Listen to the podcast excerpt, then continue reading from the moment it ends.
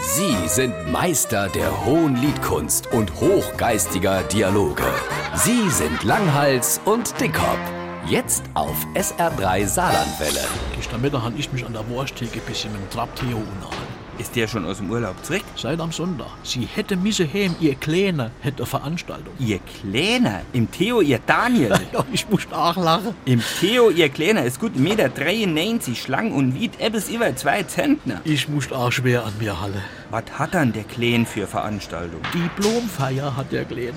Ich muss noch lachen, der Kleen, dieser Flatschnickel. Ja, andererseits ist es aber auch, glaube ich, normal. Etensje heißt ja auch immer noch Etensje, obwohl er schon längst ein richtiger Hans ist. Stimmt, so Sprachgewohnheiten lassen sich schwer unterdrücken und das fällt dir selber vielleicht gar nicht auf.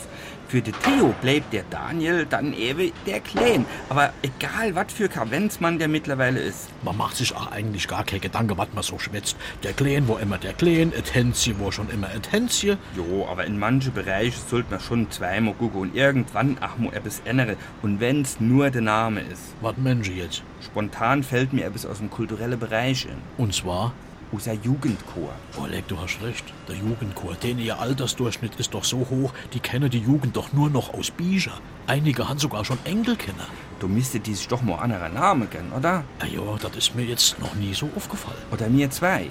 Wenn wir noch zehn Jahre älter sind und immer noch auftreten, können wir doch nicht mehr Langhals und Dickhop heißen. Dann zieh mir doch acht zehn Jahre älter aus. Stimmt, hast du schon einen passenden Bandenname? Kropphals und Glatzkopf.